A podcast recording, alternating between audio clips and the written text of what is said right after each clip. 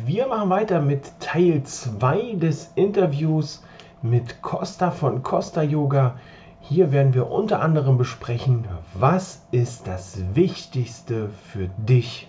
Herzlich willkommen zu einer neuen Folge.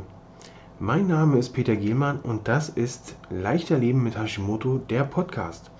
Ich freue mich, dass du wieder mit dabei bist, um hier zu erfahren, wie du leichter mit Hashimoto leben kannst. Und nun viel Spaß mit der neuen Folge.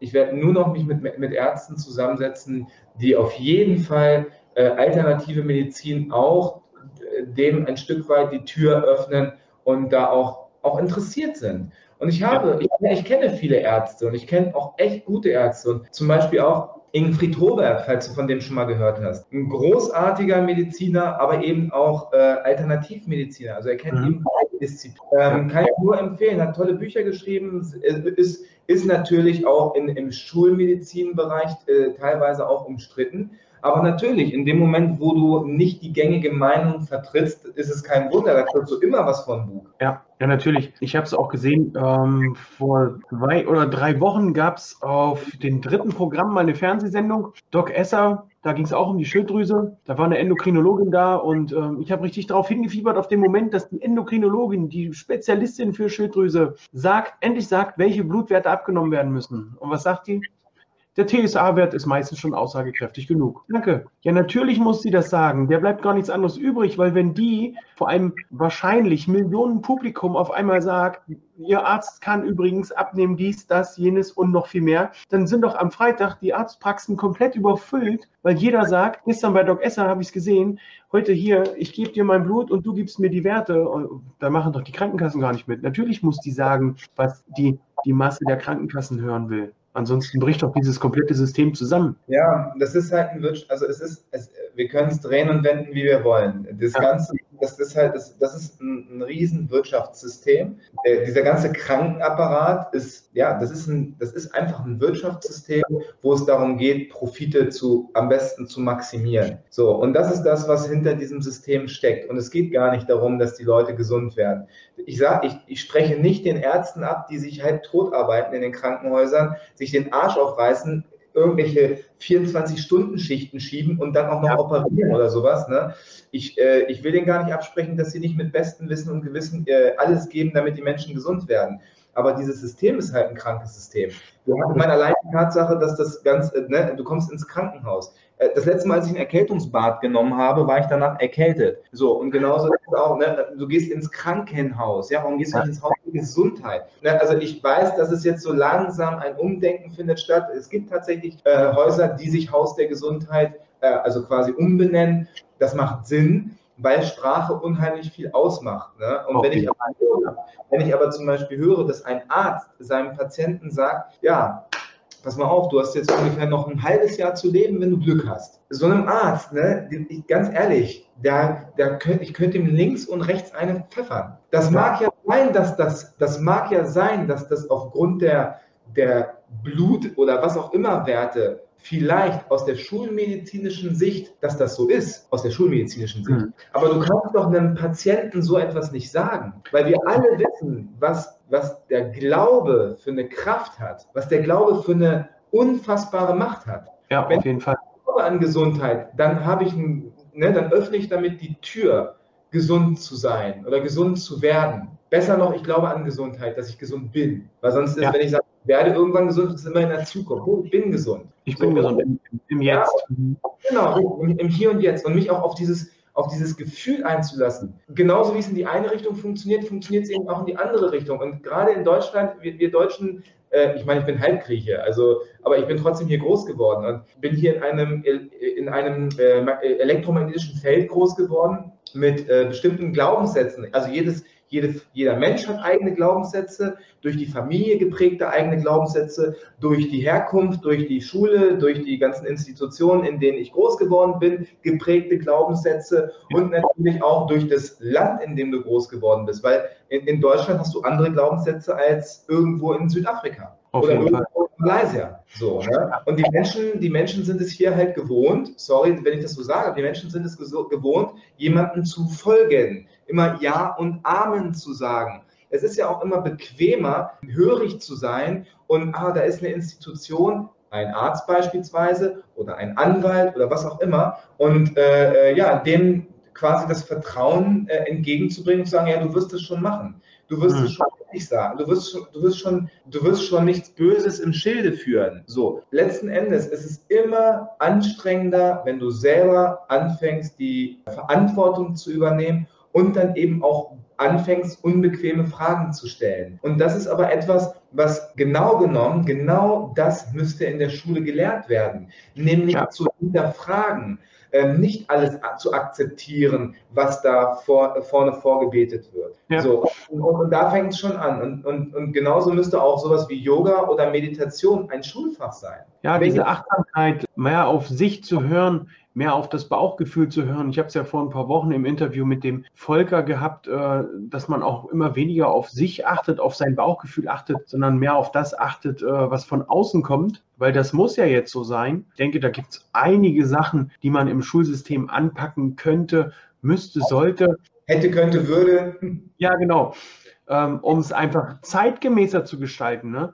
Ähm, ja. Ich merke dass mein, ähm, einer meiner Söhne geht auf eine, der, der sitzt im Rollstuhl und der geht hier in, in der Nähe auf die sogenannte Hellen-Keller-Schule. Und die haben ein ganz anderes Pensum, was, was den Unterricht angeht. Die gehen einkaufen, die gehen, ähm, die gehen raus, die, die, die gestalten ihr Leben. Und mein, mein anderer, einer meiner anderen Söhne, ähm, wenn die sich dann mal unterwegs, sie haben hier eine Kooperation mit der Grundschule und wenn die sich getroffen haben, sind die nach Hause, kam der eine nach Hause, Papa, der Tim, der war schon wieder Eis essen. Das ist die Woche jetzt schon das dritte Mal. Und, und Tim sitzt dann da, ja, war lecker. Ich durfte auch selbst bezahlen.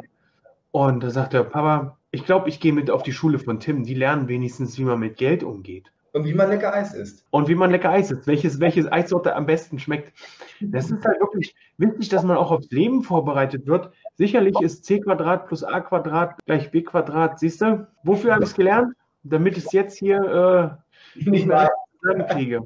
Der Satz des Pythagoras ist bestimmt wichtig, mal, wenn ich Architekt werden will. Aber jetzt für mich als Gesundheitscoach, ich wüsste nicht, wo ich ihn einsetzen müsste. Ja. Ähm, du als Yoga-Lehrer äh, vielleicht, um die richtige Beinstellung und die Körperstellung erklären zu können, aber. Fürs Dreieck. Also ich lasse immer, ich lasse immer meine Schüler das Dreieck vorher ausrechnen, das perfekte, ja.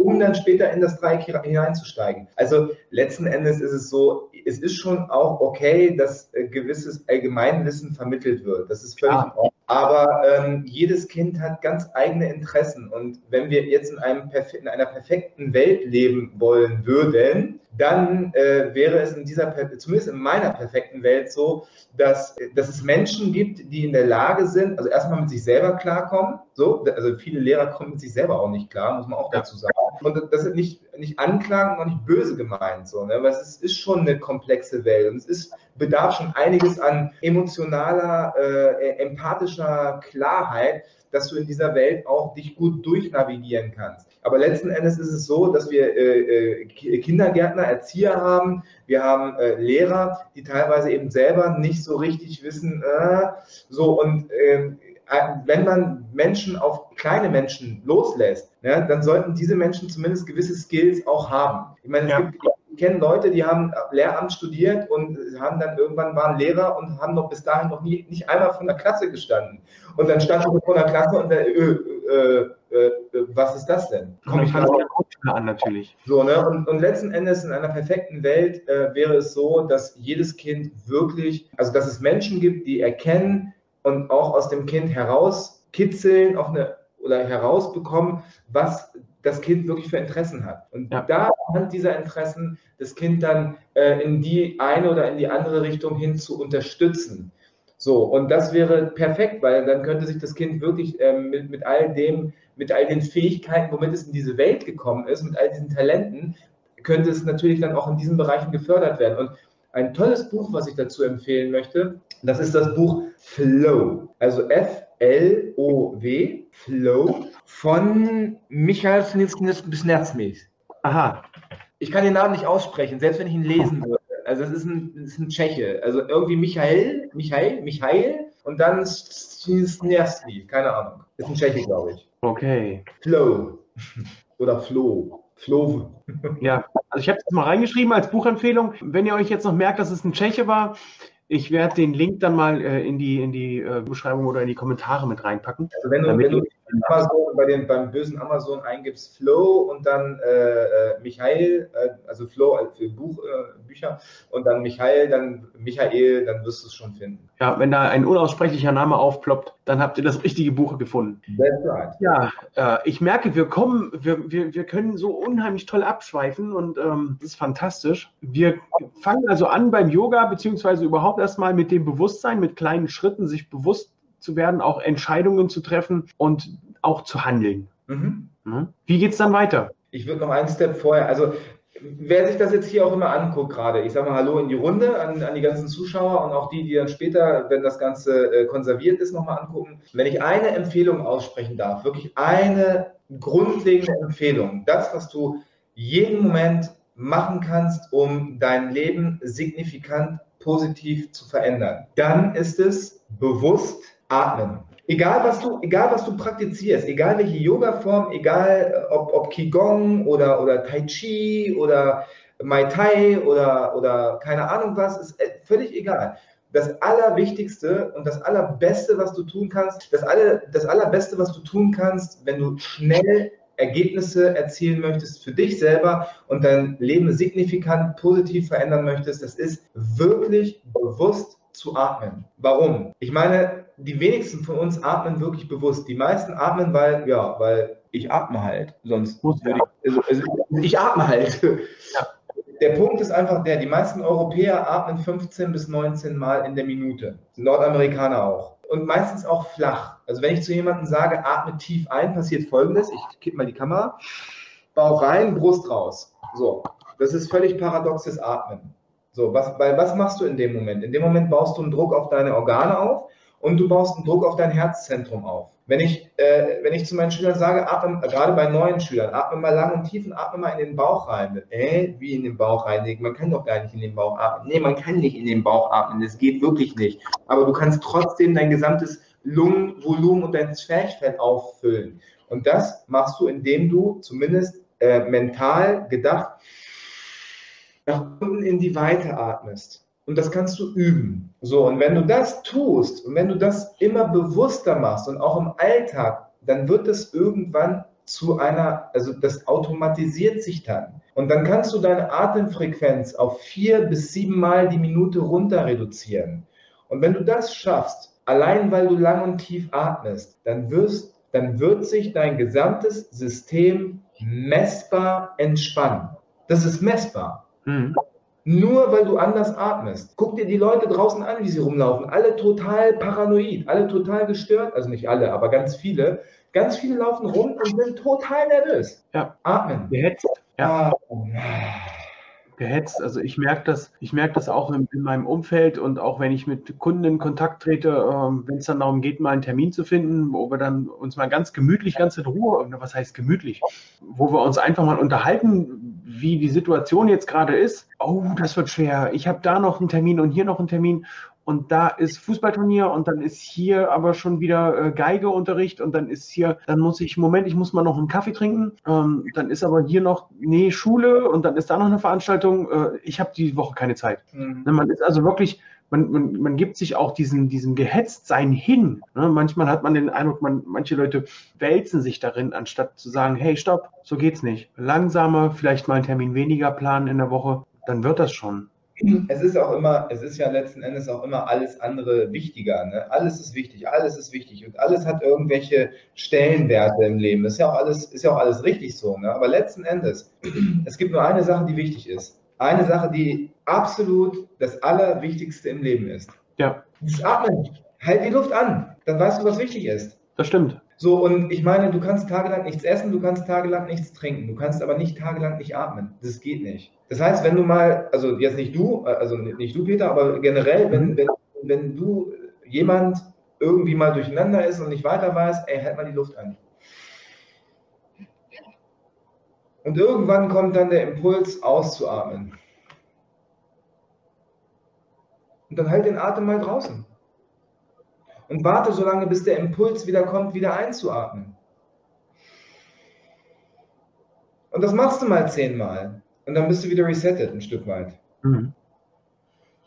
Das sind jetzt mal, ich meine, wir haben im Kundalini-Yoga, es gibt zig Atemübungen, es gibt zig Meditationen, es gibt gechartete Meditationen mit Mantren singen, es gibt stille Meditationen, es gibt Meditationen, wo du die Arme die ganze Zeit oben hast und kotzt, es gibt alles Mögliche. Ähm, und das sind alles Technik, also das Kundalini-Yoga ist einfach eine Technologie, die perfekt funktioniert an diesem Körper-Geist-Seele-System. Oder besser gesagt, das Ding hier ist eben, wie ich schon sagte, eingangs ist ein Raumschiff und Kundalini-Yoga ist wie so eine Art Bedienungsanleitung fürs Raumschiff. Das klingt sehr, sehr, sehr, sehr spannend. Und ich freue mich schon jetzt auf den Praxisteil. Ich habe eine ziemlich lange Stirn bekommen im Alter. Ziemlich groß. Wahrscheinlich, weil du dir die Haare so nach hinten ziehst.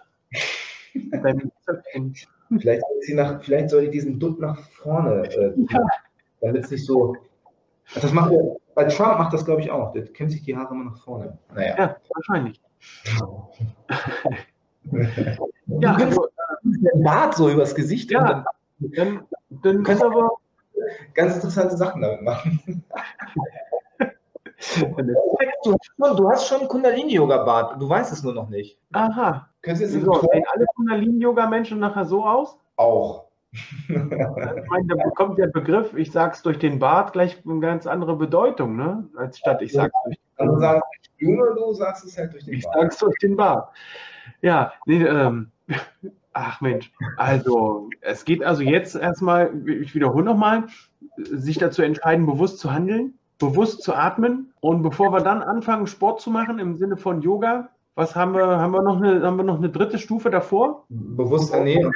Bewusst, na, es gibt so viel, es, es gibt, äh, ich sag mal, in der Basis gibt es so viel. Es gibt einmal, guck mal, es gibt bewusst reden, bewusst kommunizieren. Ja. Allein das macht schon voll viel aus energetisch. Es macht auch voll viel aus, was du dir im Fernsehen anguckst. Das, ja. Oder was du überhaupt über deine Augen aufnimmst. Das ist eine Prana. Wir reden hier im Yoga immer von Prana. Prana ist Lebensenergie. Sonne ist Prana. Luft, alles, was dein Körper aufnimmt, ist Prana. Aber eben nicht nur, was du, äh, was du über den Mund aufnimmst, sondern auch, was du dir anguckst, was du dir anhörst.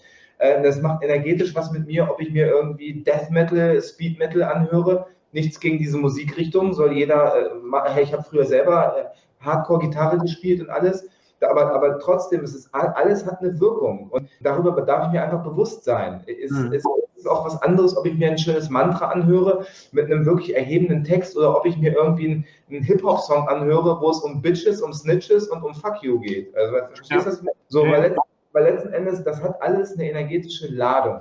Und wenn ich mir darüber bewusst bin, dass das tatsächlich so ist, dann und auch mein Bewusstsein entwickle, indem ich Dinge tue, die mich da drin unterstützen, mein Bewusstsein zu erweitern und mein Bewusstsein zu trainieren, dann kann ich Stück für Stück auch entscheiden, was ich als nächstes mache und was ich mir anhöre, was ich mir angucke, was ich, was ich sage, was ich, äh, was ich höre oder wie ich Dinge höre. Äh, es hat alles eine Auswirkung auf alles. Das ist eigentlich schon ein ganz fantastisches Schlusswort, Costa. Ja. Es kam sehr plötzlich. Meine Herzensfrau sitzt auch drüben und äh, sitzt mit dem Essen und ich freue mich auch gleich weiter zu essen. Ja, das ist fantastisch. Was anderes bleibt mir als ganzheitlicher Gesundheitsberater gar nicht mehr zu sagen, außer Kotzer, das hast du schön gesagt. Ich danke dir für dieses tolle Interview. Ich danke genau, dir. deswegen ist es wichtig, nur noch, Ola hat gerade geschrieben, deswegen guckt sie nur noch Filme mit Happy End. Ähm, richtig. Das kann man auch falsch verstehen. Nein, alles gut. Ja, wir nehmen das einfach der Uhrzeit entsprechend. 21 Uhr ist jetzt äh, das richtige Happy End. Ja. Obwohl, das ist auch wieder so eine Sache. Wie, nachdem wir jetzt zuguckt, das ist jetzt das richtige Happy End. Wir verzetteln uns. Costa, ich danke dir für dieses tolle Interview. Nicht nur über den äh, Tellerrand für uns Hashimoto-Patienten hin zum Yoga geschaut, bewusst handeln, bewusst atmen, bewusst kommunizieren ist natürlich, ich glaube, das ist fast schon das Schwerste, was man als Mensch hier machen kann, äh, bewusst zu kommunizieren heißt ja auch bewusst auch zu, zu, antworten, das richtig aufzunehmen. Wie sagt mein Gegenüber jetzt äh, bestimmte Sachen zu mir? Achte ich auf den Ton oder achte ich auf den Inhalt? Ne, das gehört ja auch irgendwo mit dazu. Und ich freue mich, wie ich eben schon sagte, unheimlich toll, wenn wir in der nächsten Zeit ähm, einen Termin finden, wo ich mal zu dir komme. Sehr gerne. Und dann wir mal Yoga mit dem Bart. Nein, äh, Kundalini-Yoga. äh, Kundalini-Yoga und da freue ich mich schon sehr drauf. Da machen wir auch eine Live-Einheit draus. Das wird sehr cool. Ähm, könnt ihr da draußen dann mal sehen, wie der Peter mit der Gelenkigkeit wie eine Brechstange, was sich beim Yoga gibt. Ja. Es wird spannend. Das wird ein Fest. Alles klar. Ich danke, ich danke dir. Alles Gute. Ich wünsche deinen ganzen, äh, deinen ganzen Klienten alles Gute, allen, die jetzt zuschauen. Bewusstsein, der erste Schritt, atmen. Die Geschwindigkeit rausnehmen, das ist schon der erste Schritt, um ins Bewusstsein zu gehen und auch bewusst ja. dann weiter zu, die nächsten Schritte weiterzumachen, die nächsten weiteren Schritte anzugehen. Ich bedanke mich. Tschüss. Ciao.